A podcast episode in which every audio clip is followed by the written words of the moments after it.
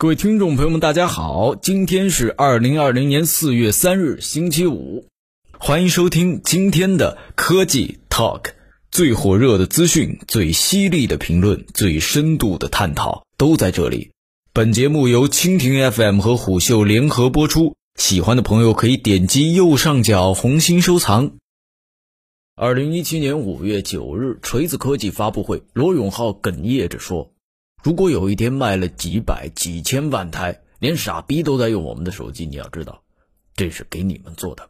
两年后，老罗把锤子丢了。今日头条接下了这个品牌，甚至为了帮助老罗还债，还花了六千万让抖音签下了罗永浩的带货直播，吆喝卖货。老罗嘴里的傻逼们用没用上锤子手机，他不好说。但是四月一日的直播，估计有些买了老罗直播位置的厂商正在拍大腿说后悔，觉得自己不是那么聪明。经过前期不停的铺垫和抖音卖力的造势，罗永浩的抖音直播卖货首秀累计观看人数已经超过四千八百万，支付交易总额超过一点一亿元，似乎成绩还不错。但朋友圈里不少人就调侃说，本来就是抱着看老罗说相声的心态。但最终昏昏欲睡，罗老师团队的直播状态的确没那么体面。推销吉米投影仪，直接说错品牌的名称，当场道歉并号称退场休息。吉米董事长就在旁边。推销中靴高冰棍，连官方设计宣传文案都没念明白，以至于直播搭档解释了几分钟。靴高冰棍的外形设计非常像瓦片。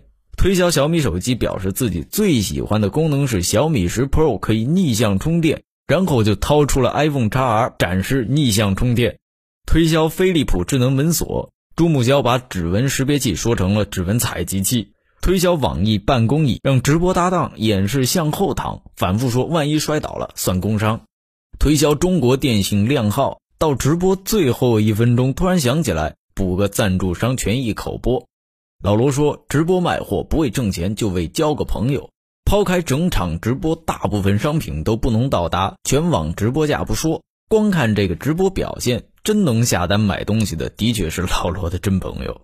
当人们反复琢磨李佳琦是如何成功的，大多数人提到了李佳琦在直播前反复准备直播产品真实低价，以及直播时的真情实感。你还别说，李佳琦浮夸，人家真的自己用了再卖的。”而老罗的直播第一次让人见识到，有一种直播叫做磕磕巴巴念 PPT，有一种购物平台推荐标签叫低过老罗。整场直播最讽刺的地方，也许并不是老罗把吉米叫成了自己曾经的品牌坚果，而是在发布会前的预热，老罗特意拍了个视频讽刺直播中领券优惠的繁琐，然后自己直播时面对一款选品，实在自己没弄清楚怎么领优惠券，直接叫了工作人员入镜。解释了一波优惠券怎么样？抱歉，这次直播我是真的吹不动了。罗永浩的第一次直播流量确实很高，粉丝呢也确实买账，卖货也卖了不少。但频繁在直播中透露自己没有准备好，频繁出错，这是对观众的不尊重，把消费者当傻子，也把合作对象当傻子。观众不全是罗粉，也不是傻子。于是，在直播第四十四分钟，在直播间一片废话太多的刷屏中，老罗被助理短暂赶下了台。倒是相比罗永浩，昨晚最大的赢家还是抖音。从初期各种微博预热到罗永浩带来的话题热度，这六千万花的属实是不亏呀。更别说在直播过程中有大量抖音博主为了在潮水般的流量前给自己导导流，疯狂刷礼物。如果说之前看直播带货，基本上呢就是淘宝最出名，仅仅用一晚，抖音就让自己所有的用户知道，看直播买东西除了淘宝，抖音也行。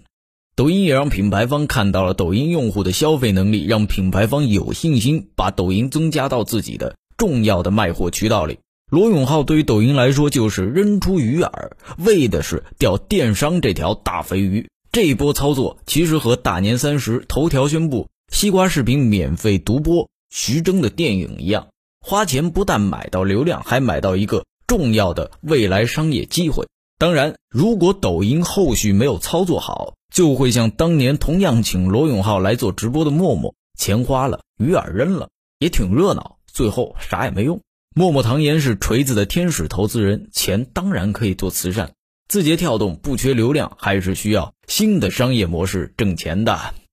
以上就是本期科技 Talk 的内容，我们下期见。